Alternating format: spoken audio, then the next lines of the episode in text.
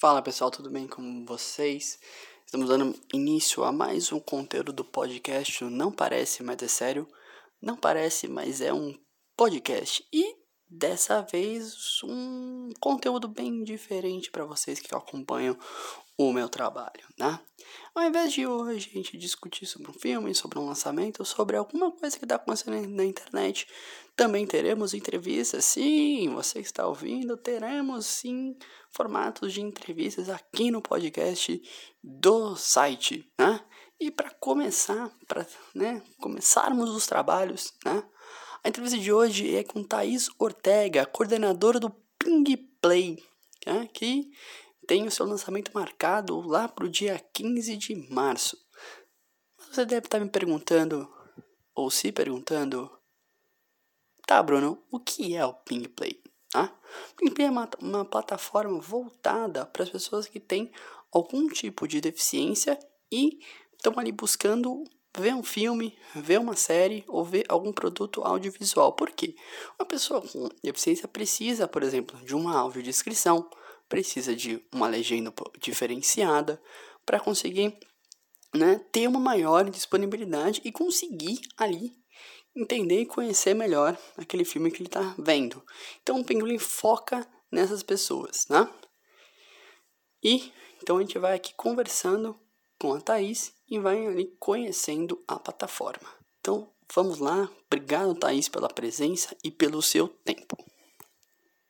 Olá, eu sou Thais Ortega, coordenadora da Ping Play, a primeira plataforma de filmes acessível, e hoje eu vou contar um pouquinho desse projeto para vocês. Existem várias iniciativas de acessibilidade no audiovisual, na televisão, no cinema, em festivais, mas nenhuma delas contempla toda a sua programação ou oferece todos os recursos de acessibilidade necessários e a Ping Play vem como uma solução. Na Ping Play nós temos um catálogo 100% acessível. Todos os filmes e trailers possuem os recursos de audiodescrição, legenda descritiva e libras, que podem ser acessados de maneira individual. Com o Ping Play, vocês percebem algum tipo de produto ou algum tipo de filme que as pessoas acabam procurando mais na plataforma? O nosso catálogo vai estar focado num primeiro momento em longas metragens, produções que já existiam, mas estavam guardadas, produções que foram feitas para o cinema, para a TV, para festivais e também para entrega na Cinemateca, mas que nunca foram exibidas. E vocês já tiveram algum retorno da, dos deficientes que estão acessando a plataforma, que começaram a testar a plataforma? Já houve ali algum retorno inicialmente? A resposta das pessoas com deficiência ao desenvolvimento da plataforma tem sido muito positiva. A ideia foi bem aceita, o modelo atual também, e esperamos sempre trazer melhorias. Nós temos canais de comunicação abertos com o nosso público e também a possibilidade de que os usuários comentem sobre os filmes dentro da plataforma. Isso pode trazer interação entre os usuários e interação dos usuários com a Ping Play. E como você imagina a Ping Play no futuro? No futuro, queremos trazer mais conteúdos para o nosso catálogo.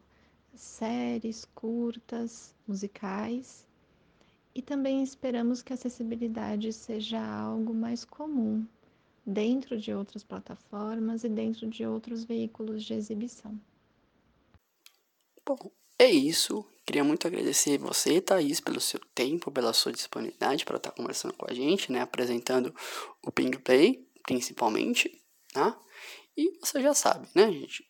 Para encontrar os conteúdos do Não Parece Mais É Sério, basta acessar nãoparecemaisessério.com tá?